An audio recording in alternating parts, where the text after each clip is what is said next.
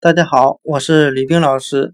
今天我们来学习单词 disease，d i s e a s e，疾病。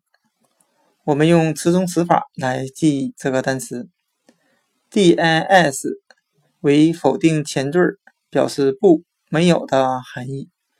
再加上单词 ease，e a s e，表示舒适的含义。那我们这样联想这个单词：当人得了疾病之后，肯定身体会感觉不太舒适的。disease，疾病。